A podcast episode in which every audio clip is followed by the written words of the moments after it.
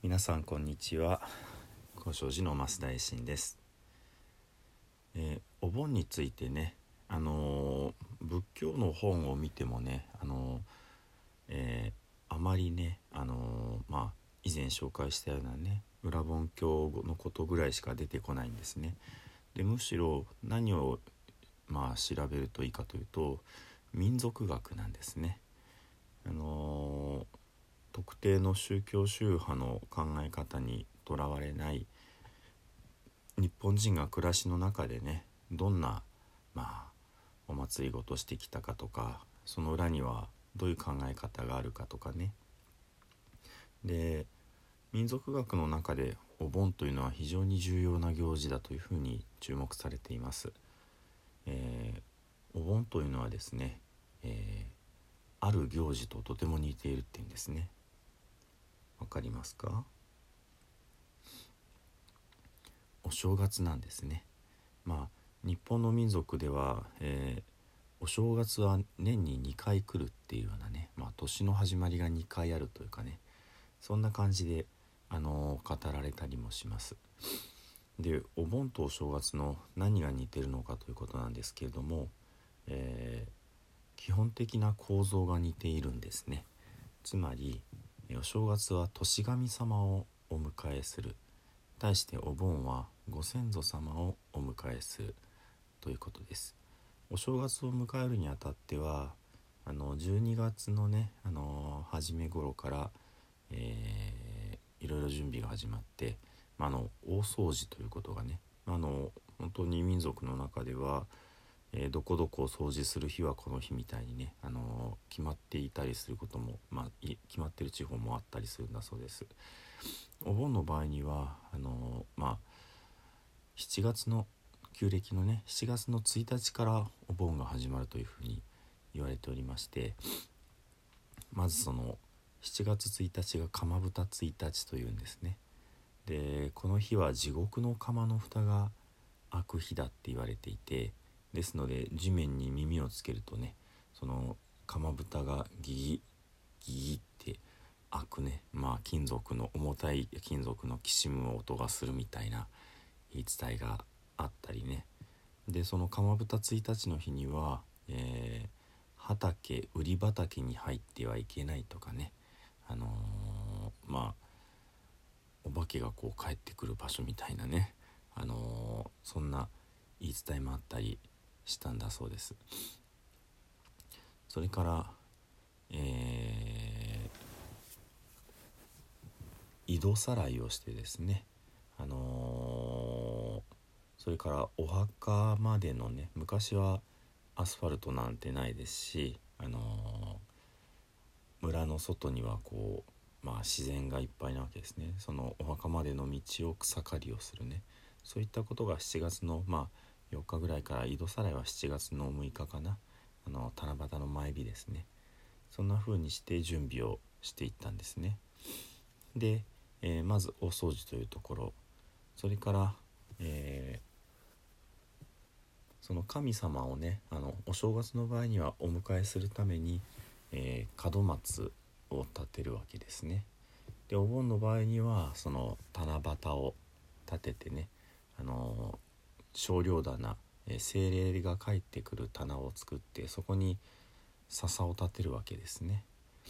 でこの神様はまあどこから帰ってくるかということで天高くから帰ってくるという考え方があります。ですので、えー、まあ年神様にね、あのー、ここですよって帰ってきていただく、えー、お家に来ていただくために、あのー、まあ、昔は、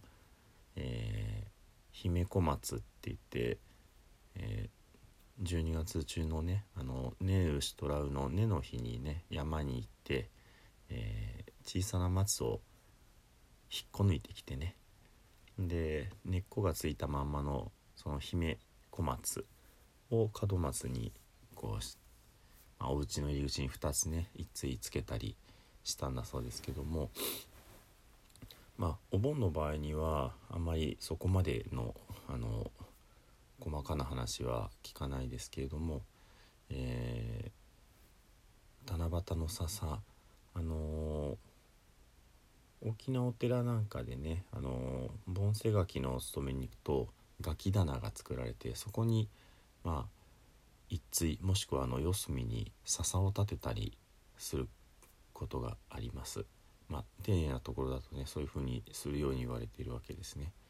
でこの高いところから帰ってくる神様それからご先祖様のために、まあ、高い竿を立てる。そしてその神様たちは、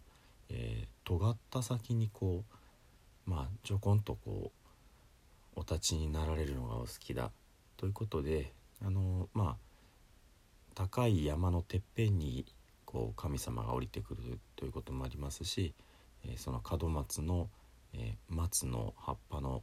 えー、ツンツンのねトゲトゲの先っちょに帰ってくるそれから笹の葉もね先が尖っていますよね。ですのであの、まあ、大勢のあのご先祖様たちがたちがその葉っぱの先っちょにねお一人ずつこう乗られるのかもしれないです。そんな風にねあのまあよりしろと言いますけども神々のよりしろとしてその葉っぱの尖った木を植物をこう立てるということがあのなされるわけですね。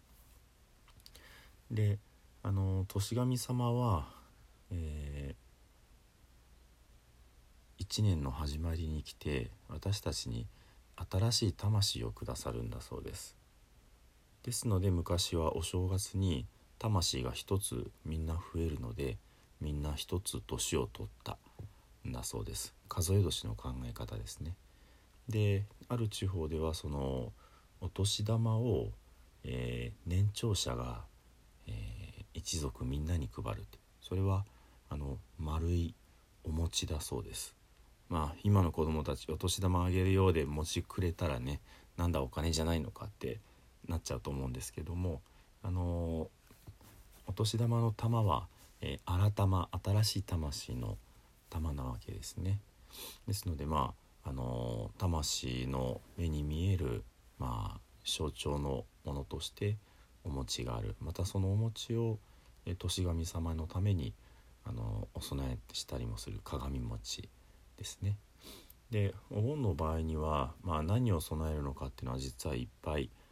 あるわけですけども、まあ、一つにはえー、そうめんですね。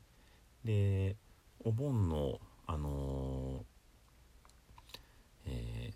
まあ13日から15日までのその、えお供え物、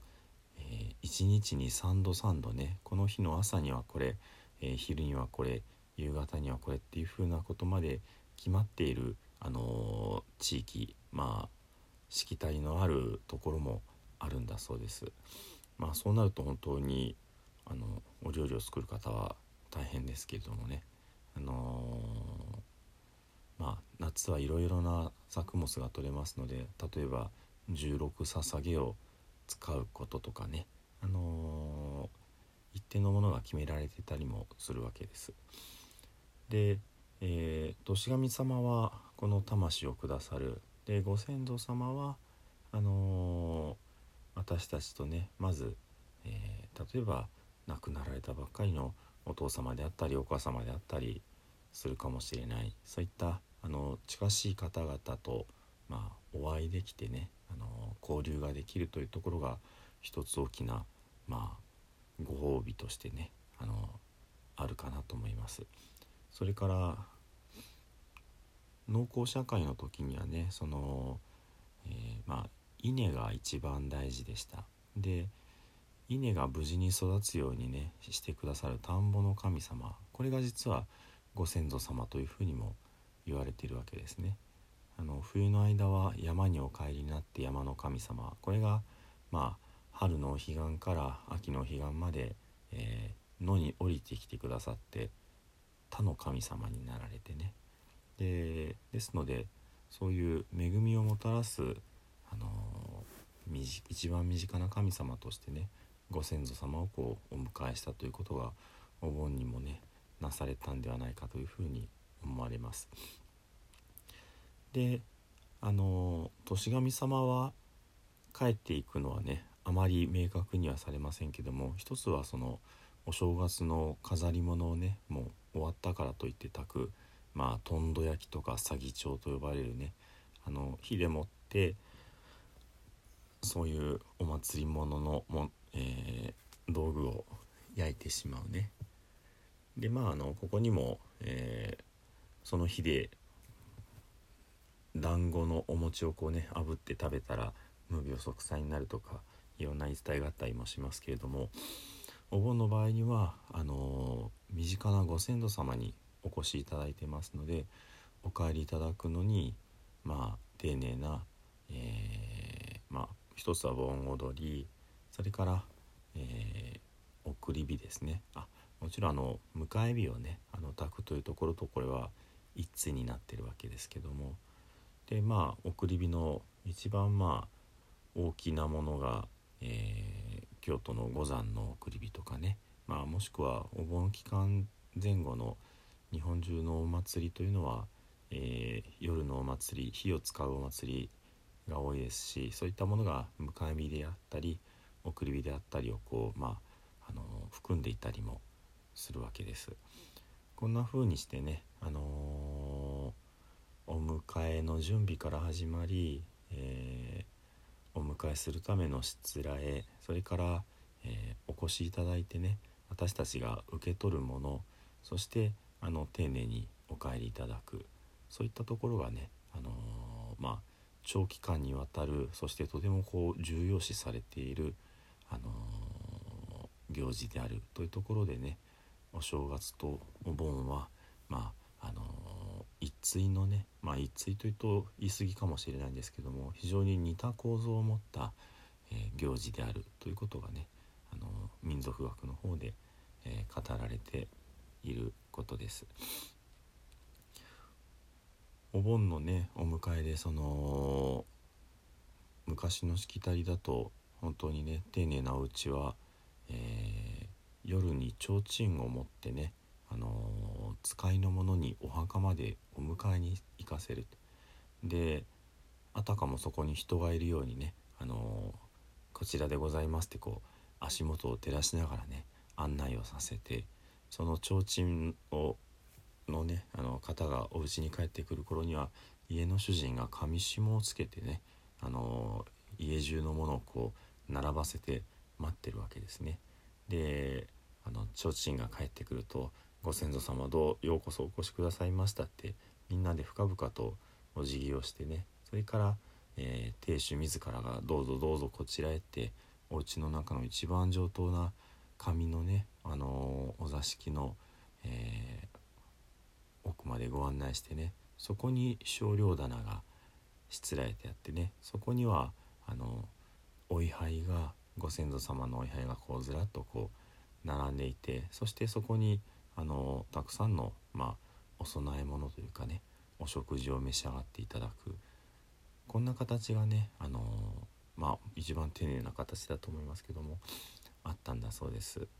ですのでねあのもう時代も違いますしあのそれからお家の規模もねあの核家族化あのが進んでますしねあのできることできないこといろいろあると思います。こういったことをねあの念頭に置いていただいてあのご自分にとってねあのご家族にとって一番気持ちよく手が合わされるようなねそんな形でお盆ということをね受け止めていっていただけたらいいんじゃないかなというふうに思う次第です。では最後に生阿弥陀仏を十遍ご一緒にお唱えください「土生十年南無阿弥陀仏南無阿弥陀仏南無阿弥陀仏南無阿弥陀仏南無阿弥陀仏南無阿弥陀仏南無阿弥陀仏南無阿弥陀仏南無阿弥陀仏南無阿弥陀仏